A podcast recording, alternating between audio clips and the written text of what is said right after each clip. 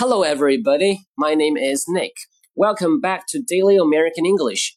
Today's expression is I lost track of time. I lost track of time. I lost track of time. Lost 是 lose 的过去式，有丧失、丢失的意思。Track 意思是追踪、踪迹，所以 lose track of time 字面意思就是 丢失了时间的足迹，没有跟踪时间。其实意思就是没有看时间，忘记看时间了。只因为忙于某事，或者因为做某件事太投入，忘记了时间。例如，Where the hell have you been? I've been waiting for you for two hours. I'm so sorry. I was busy with my report and I lost track of time. 你干嘛去了？我都等你两个小时了。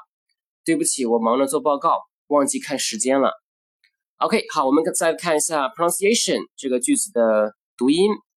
句子中 lost track 这两个词，lost 的 t 后面是辅音，在英语口语中，爆破音后面如果没有元音，则通常要失去爆破的。所以呢，t 在这儿呢要失去爆破。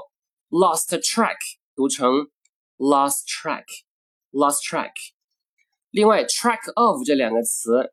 前面单词末尾是辅音，后面单词开头是元音，所以 k、a 这两个音呢可以连读成 k，所以 track of 呢可以读成 track of，track of，所以这句话呢就可以读成 I lost track of time，I lost track of time，我忘记了时间。